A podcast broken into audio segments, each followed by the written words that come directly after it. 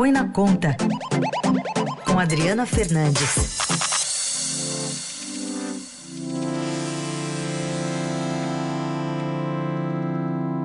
Temos a participação da Adriana Fernandes, nossa colunista, com os principais assuntos aí do momento, de olho na política também, como ela está impactando a economia, né, Adri? Bom dia.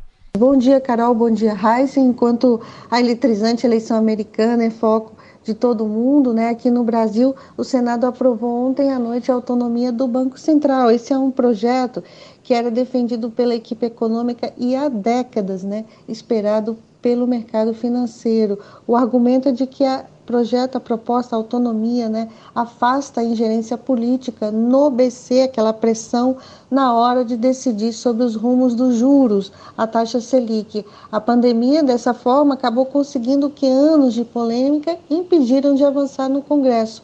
É provável que a situação tivesse sido diferente num cenário fora de tempos de pandemia, quando projetos sensíveis como esse são alvo de debate mais acalorado.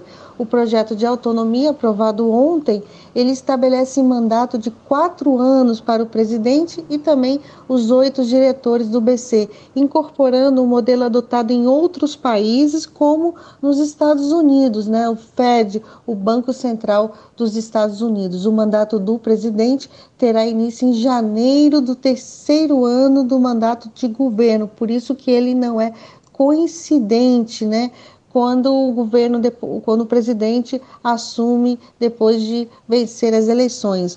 Ele é, ele é uma, uma tentativa aí de resposta à crise de desconfiança que passa a política econômica do governo, principalmente em relação aos rumos das contas públicas, da sustentabilidade, mas de forma alguma pode ser confundido com as medidas de correção da trajetória de desequilíbrio que ainda precisam ser aprovadas pelo Congresso e tem sido aqui tema recorrente meu é, aqui na Rádio Eldorado.